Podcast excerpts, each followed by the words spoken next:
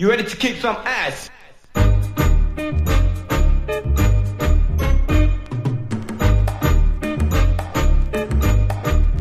Turn up the music.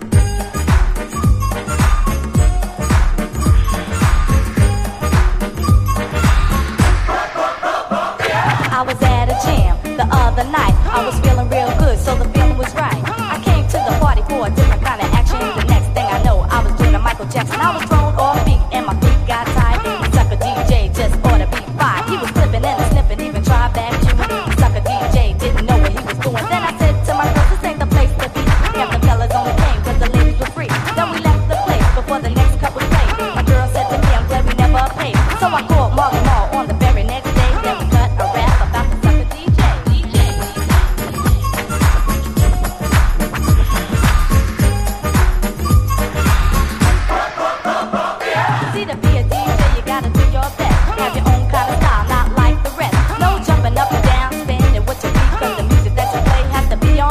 Marley Marl